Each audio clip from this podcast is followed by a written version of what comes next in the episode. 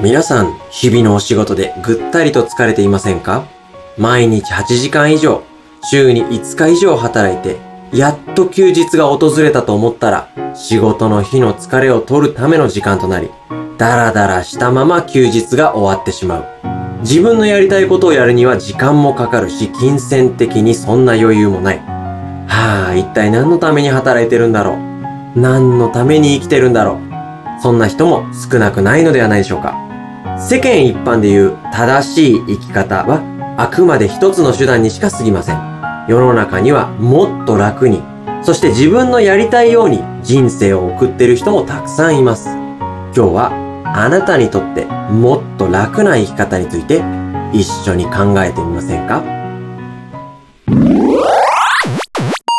おはようございます。モーニング読書お金と心理学、ファイナンシャルプランナーのチキンです。心理カウンセラーターキーです。このチャンネルでは YouTube、スタンド FM、Twitter、Instagram などでいただいたメッセージをもとに日常生活にちょっと役立つお話をしていきます。動画をがっつり見るもし、ラジオ感覚で聞き流すもよし、都合よくご活用ください。よろしくお願いします。今日はあなたにとっての楽な生き方というテーマで一緒にお話ししていきましょう。はいということなんですが、はいまあ、先日ツイッターでこんなメッセージいただいたんですね。はいありがとうございますえー26歳のフリーターです。いわゆる一般的にはいい大学を出て大手企業に就職し3年働いたんですが、うん仕事が辛くて辞めてしまいました。うんとはいえ、その仕事は僕にとっては辛いものでしたが、世間的に言うとそんなに辛いものではないような気もします。うん今現在自分に自信を持てず、とても自己肯定感が低い状態で日々を過ごしています。何かアドバイスいただけたら嬉しいです。ということで、ありがとうございますうん。まずこのメッセージ一つでおじさん二人をちょっとだけ幸せにしていることを自覚していただきたいんですけども。そうですよ。まずですね、もう最初にいただいたご相談に対して一番申し上げたいことから言っちゃいますとですね、はいはい。正しい生き方イコール世間一般的な生き方ではないんですよ。世間一般的な生き方が正しい生き方でないと。そうなんですよ。これをごっちゃにしてしまう人が非常に多いというかね。うん。まあこれは誰でも潜在的にごっちゃにしてしまう場合が多いんですけど、まあ例えばいい大学に入るとか、うんいい企業に入る、お金がたくさんある方がいい。うん。結婚して家庭を持つとね、いいみたいな。はい。いわゆる自分の親が喜ぶような、まあそういうものが必ずしも正しい生き方になるわけではないんですね。なるほど。うんまあ、そうですよね。正しい生き方っていうのはね、人それぞれですからね。じゃあ、どういう生き方が自分にとって正しい生き方か、まあつまり幸せな生き方かっていうと、それは自分にとって楽な生き方なんですよ。自分にとって楽な生き方ね。そう、もちろん。ん楽な生き方って言っても、ダラダラして過ごそうよとか、遊んでばっかでいいんだよとか、そういうことが言いたいんじゃないですよ。うん、まあ、辛いことから逃げ続けてもね、うんまた辛い時期来るしね。そうなんですよ。例えば肉体労働だって人によって辛いっていう人もいれば、体動かしてる方が精神的にも楽だよっていう人もいるじゃないですか。うんうん。なので、その自分にとって楽な生き方っていうのは、もう人それぞれでいいんです。その人の楽な生き方でいいと。はい。でも今はね、あらゆる情報が手に入ってしまう時代なので、うんうん。その分昔より圧倒的に比較もしやすい時代なんですよ。そうですよね。うんまあ、それこそね、インスタグラムとか、フェイスブックとかね、ツはいイッターとかね。まあ、有名人じゃなくても誰でも日常発信できる時代ですからね。そうなんですよ。うんなので、お友達とか、周りと比較して自分はどうだっていうのをね、うん。思う機会が増えてしまってるわけなんです。はいはいはい。だから自分にとっての楽な生き方って、改めて見つめづらいと思うので、今日はその楽な生き方を見つける方法についてうん、少しお話しさせていただこうかなと思ってます。楽な生き方を見つける方法。はい。まあ、うんこういうやり方もあるよ、みたいなね。おいいんじゃないですか、うん。なので、お仕事が辛いとか、うん今の生活スタイルが自分に合ってるかわからないなんて人はね、うんきっとお役に立てる内容なんじゃないかなと思いますので、興味があるよという人は、ぜひグッドボタンを押してから、この続きも見ていただけたら嬉しいなと思います。このチャンネルでは少しでも皆様のお役に立てたらいいなという内容のお話を月水金の週3日配信してますので、ぜひチャンネル登録もお願いします。あそうですね。心理学や雑学に興味のある方、お金に興味のある方、そして、健やかに過ごしたいんだ心も体も。それこそが楽な生き方なんだ私は。という方も、ぜひチャンネル登録をお願いします。統治法の使い手だね。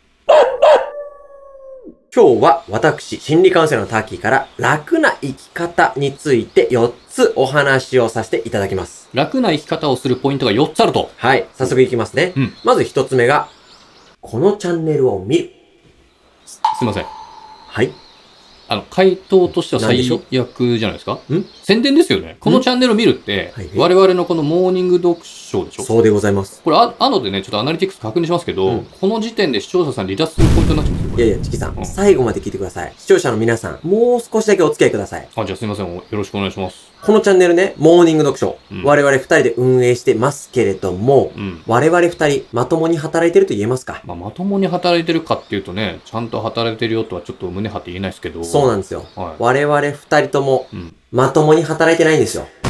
皆さんが一生懸命働いてる間に、こんな YouTube なんかやって、うん好きなことだけ話して、下ネタ言って、歌歌って、モノマネして、女性の後つけて、平日の昼間から音声配信でライブやって、これのどこがまともですか？いや、そういう言われ方正気ですか？正気ですかってちょっと。チキさん、1日8時間働いてますか？この YouTube にかかってる時間抜いたら1日どれくらい働いてますか？まあ、多分2時間くらいですか、ね。ですよねう。ん週5日まともに働いてますか？いや、5日は働いてないです。ですよね。チキさんみたいにまともに働いてない、デスクワークしてる時だって女性がお尻振ってる TikTok ばっかり見てる。そのくせ週末になると一丁前に一人キャンプなんかして。でも今こうして楽しそうにのんきに生きてる。いや、あなたも人のこと言えないでしょ。我々の動画一回見てみてくださいよ。うん中身まで見なくていいです。再生回数だけでいいです。見てみてください。どうしようもないのたくさんありますから。あるね。はい最初の方とか本当に目も当てられないしね。9回、10回、うん。11回。でも、我々も、この日本という国でうん、普通に生きてることができてる。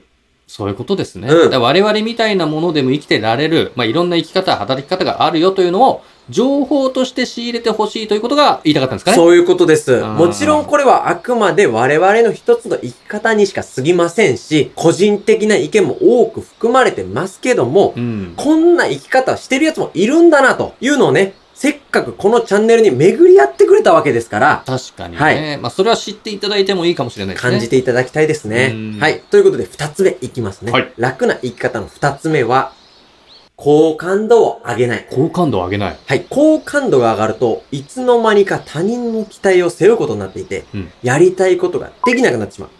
人間にはね、嫌われたくないという気持ちが潜在的にありますので、うんうん無理して他人に合わせたり、背伸びをしながら生きていくということに、いつの間にかなっちゃってるんですよ。気づかないうちにね。そう。でもその、ら、でもその、でもそのような生き方を続けてては、いつか疲れ果ててしまうわけです。嫌われてもいいや。あえて好感度は上げない。長期的に見るとその方が気楽に生きていけるし、案外うまくいくのかもしれませんと。確かにね、うんあえて意図的に好感度を下げる作業をね、うんまあ、していくのもおすすめですおね。すすめです、うんそうなんですよ。潜在意識はなかなか変えられないので、意図的にコントロールしてあげるといい部分もありますよね。うんうん。三つ目いきますね。楽な生き方をする方法3つ目。三つ目は、自分に期待しない。自分に期待しない。はいお。そもそもなぜストレスを感じるかというと、自分にプライドがあるからっていう要素が結構多いんですよ。プライドね。うまくいくと思っていたことがうまくいかなかったりとか、自分は偉いと思ってるのに軽く扱われるような時に人はストレスを感じたりするんですけど、うん。これってそもそも自分の自尊心が生み出してるのが原因なんですよね。自分の自尊心が原因でストレスを生み出していると。そうなんですお。ストレスの原因って相手とか物事にあるように錯覚するんですけど、大元は自分の考え方が作り出したものが原因なんですよ。ほいほい。つまり、もともとただの100メートル走だったのに、わざわざ自分でハードルを用意して、ハードル走にして、ハードルを飛び越える作業を追加してるのは自分なんですよ。陸上で例えるの好きだよね。なので、環境を変える以前に、そもそものマインドセットを変えるのが大事で、うん。そもそも自分なんて大したことないというね、心持ちを柔軟にしておけば、クッションのある素材にしておけば、困ったことが起きた時の衝撃も和らげてくれるんですよね。心を柔らかくしておく。はい、うん逆にプライドを高く保ってしまうとですね、硬い気持ちで何事にも望むことになってしまいます。砲丸投げの弾みたいに硬いものは強い衝撃を与えてしまいますから、うんまあ、うまくいくわけないよな。自分なんて大したことないよな。ぐらいの気持ちで全てのことは考えておいた方がいいと。うん。まあ、つまりハードルを設定したりとか、砲丸投げの球を持ったりとかうん、期待値を上げてしまうと、うまくいって当たり前、失敗しちゃダメだ。自分をどんどん追い詰めてしまうことになりますから、なるほど。うんまあ、そういう意味で自分にそもそも期待してない方がいいと。そういうことなんです。うんそして最後4つ目いきますね。はい。4つ目が、目先の幸せを持つこと。目先の幸せを持つこと。はい。自分にとって楽しいことってあるじゃないですかう。ん。例えば、趣味とかね、チキさんもありますよね。そうですね。趣味、美行ですかね。そういう自分の好きなことって、それをやってる最中はもちろん楽しいんですけど、実は未来にその楽しいことが起こることを予想するだけでも、同じ楽しさ得られるんですね。未来に起こることを予想するだけでも楽しい。はい。例えばディズニー好きの人が週末にディズニーランドに行く予定があったら、うんその週の真ん中くらいからワクワクし始めたりとかするじゃないですか。はいはいはい。友達と旅行に行くのが決まってたら、行きの道中から、あるいはもう待ち合わせまでで、すでにめちゃめちゃ楽しいじゃないですか。そうですね。うん期待するのが楽しいですからね。そんな感じで、うんすぐ先の未来に幸せが設定されてるときは、人はその瞬間から今すぐに幸せになるんですね。で、これなんでかっていうと、ドーパミンという物質が関係するんですよ。ドーパミンね。よく聞きますよね。はい。うん別名幸せホルモンなんて言い方もしますけど、このドーパミンが分泌されるから、喜びとか生きてる実感を感じたりするんですけど、ドーパミンは実は自分が好きなこととか、嬉しいこと、楽しいことをしてる最中よりも、その手前の方が多く分泌されるんですねうん。つまり楽しいことをしてる最中よりも楽しいことをする手前の方がドーパミンは多く分泌されて幸せを感じるということなんですね。最中よりもその手前の方が幸せを感じると。はい。ワクワクしてる時が絶頂で一番楽しいと。そういうことなんです。はまあでもそれがね、うん1ヶ月後とか1年後とかだと少し遠すぎるので、あうん。3日後とか、それこそ例えばうん月金まで働いてる人だったら、土日だけに楽しみを設定するんじゃなくて、うんまあ週の真ん中とかの水曜、木曜とかに、些細な楽しみでもね、設定するのがいいんじゃないかなと。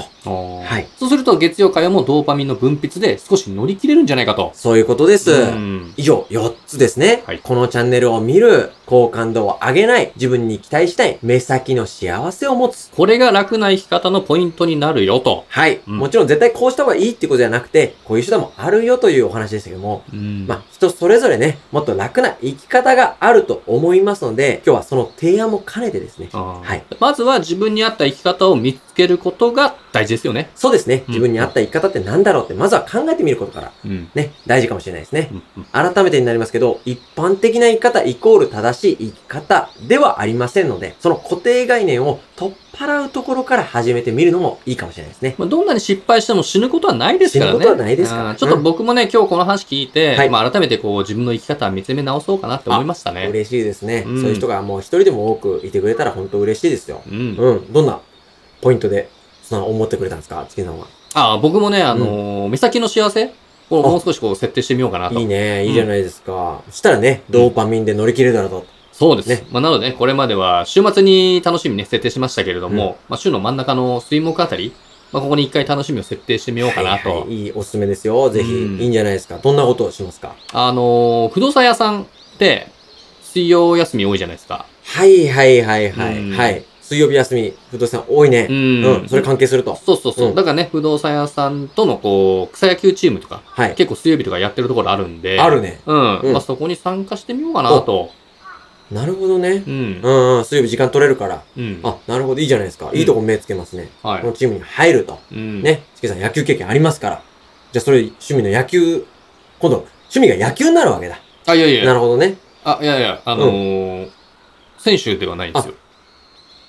選手ではない。はい、選手ではない選。手ではない。はい。何をやるんですチームに入って選手でもない。か選手じゃない。あのマネージャーーあ、ジェームズ、うん審判です。審判審判をやるの。塁審で。うん累進累進をやる三塁塁審。三塁の累進三塁の累進左バッターのね、ハーフスイングの判定でもしようかなと。左バッターのハーフスイングの判定。狭い狭いすごい狭い喜びが狭いチャンネル登録お願いします。ご質問、ご相談、ご要望、何でもコメントください。Twitter、Instagram でも受け付けてます。それでは、さよなら。ビール好き子犬大好き。いくら好きエビは